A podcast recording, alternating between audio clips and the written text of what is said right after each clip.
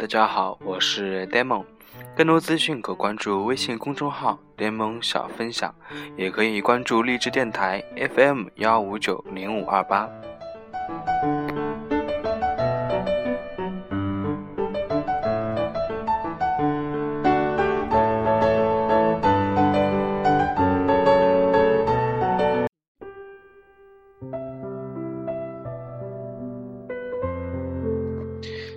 分享的内容是如何培养一个高情商的孩子。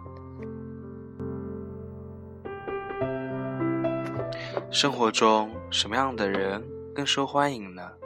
如果细细观察，会发现那些高情商的人，不论在工作还是生活中，都很得心应手。最关键的是，他们都能让身边的人感到舒服。所以有研究表明，情商对于一个人的影响甚至超过了智商。大家是不是很想让自己的孩子成为一个高情商的孩子呢？其实并不难，只要我们在生活中给予他们一些合理并且适合的回应和引导就可以了。赶快试试吧！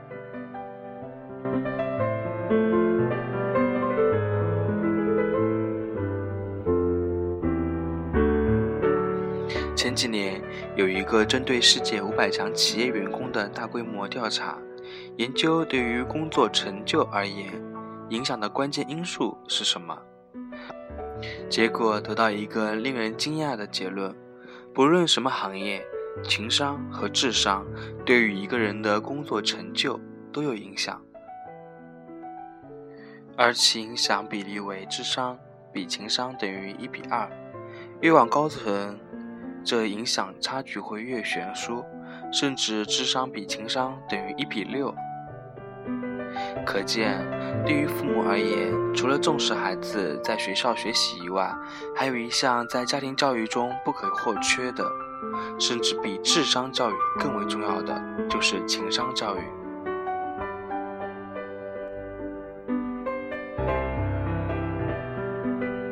如何培养高情商的孩子呢？首先，帮助孩子识辨自己的情绪。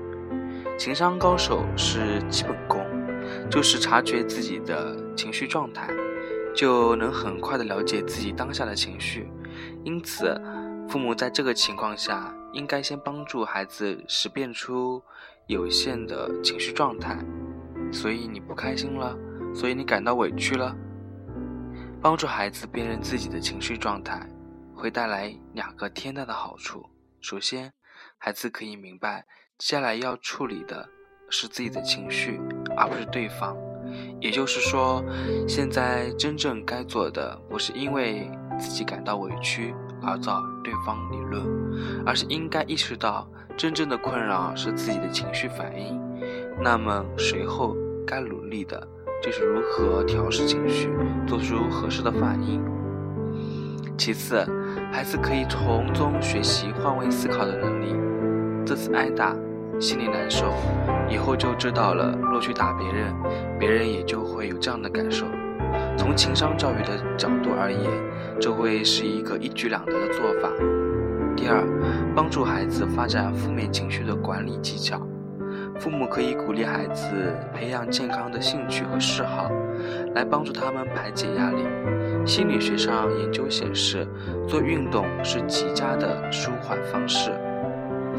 持续做有氧运动二十分钟以上，会促进大脑中脑内啡的分泌，因而，在生理上起到舒缓压力的作用。第三个，帮助孩子树立自信。自信是情商能力的基石。自信的孩子在面对别人的恶意攻击时，能沉稳以对，有良好的抗挫及抗压能力，在人际关系上得心应手。父母该如何着手培养孩子的自信呢？事实上，父母对孩子的评价对其自信有着直接的影响。若平时只是批评而极少给予表扬，父母就不会在不知不觉中塑造孩子不佳的自我形象。所以，建议父母可以坐下来，写下孩子值得欣赏的优点，而这些优点不是孩子和别人比较的成果，而是孩子他本身所具有的人格特质，比如有爱心、懂礼貌，并非每次都名列前茅等建议立在比较之上的结果。多鼓励和肯定孩子，让他对自己有合适的自信，让他的情商能力大幅度的提升。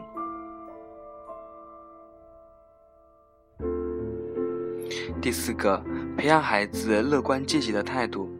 心理学的研究发现，只有孩子对自己的持正面的看法，对未来有乐观的态度，那父母就大可放心，这孩子这辈子不会离幸福太远。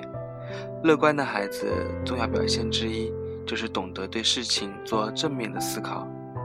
我认识的一个孩子，有次老师当众批评他历史成绩不好，他没有耿耿于怀。而是笑着对妈妈说：“幸好老师批评的是我最烂的一门学科，如果我把最好的一门学科被他批评了，那我不就更惨了？”有这样的正面思维的能力，就是乐观特质的精彩展现。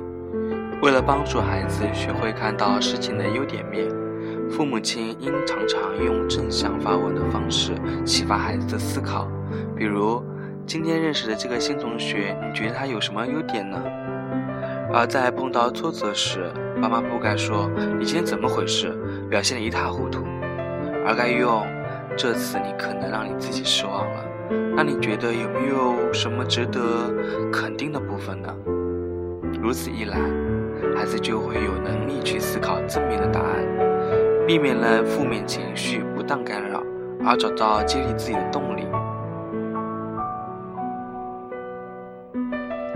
第五种，培养孩子的人际互动能力。现在的孩子都是独生子女，而且父母应该多安排机会，欢迎孩子的玩伴来到家里和孩子一起玩耍、学习，以及共同度过生命中重要的时刻，如生日等等。重视情商的父母，在孩子参加这些团队活动时，该观察的是孩子和别人互动当中。他主动和别人说话吗？还是害羞不开口？当别人跟他说话时，他是什么反应？而万一与他人发生矛盾，他又是如何回应的？此外，应鼓励孩子学会分享。有一些父母在孩子的派对中，只想让自己的孩子成为注意力的焦点，而错过了培养孩子人际关系能力的良机。真正高情商的家长，则会鼓励孩子去打招呼，和朋友分享自己的东西，同时，也别忘了鼓励孩子主动向他人提供协助，这就是团队协作能力中很重要的一个特质。父母该多鼓励孩子观察别人的需求，主动提供帮助，并在之后立即给予他及时的表扬。如此一来，孩子就能够培养出团队意识及协作能力，日后无论对工作还是生活，皆会大有助益。十四、十五岁之前是情商能力培养及形成的重要时期，家长若能积极的进行情商教育，帮助孩子良好的情商能力，就能让其心理免疫力大大的增加。得以应付学习和生活中的低潮和挑战，让孩子有能力去经营一个成功与快乐并存的美好人生。今天的分享结束了。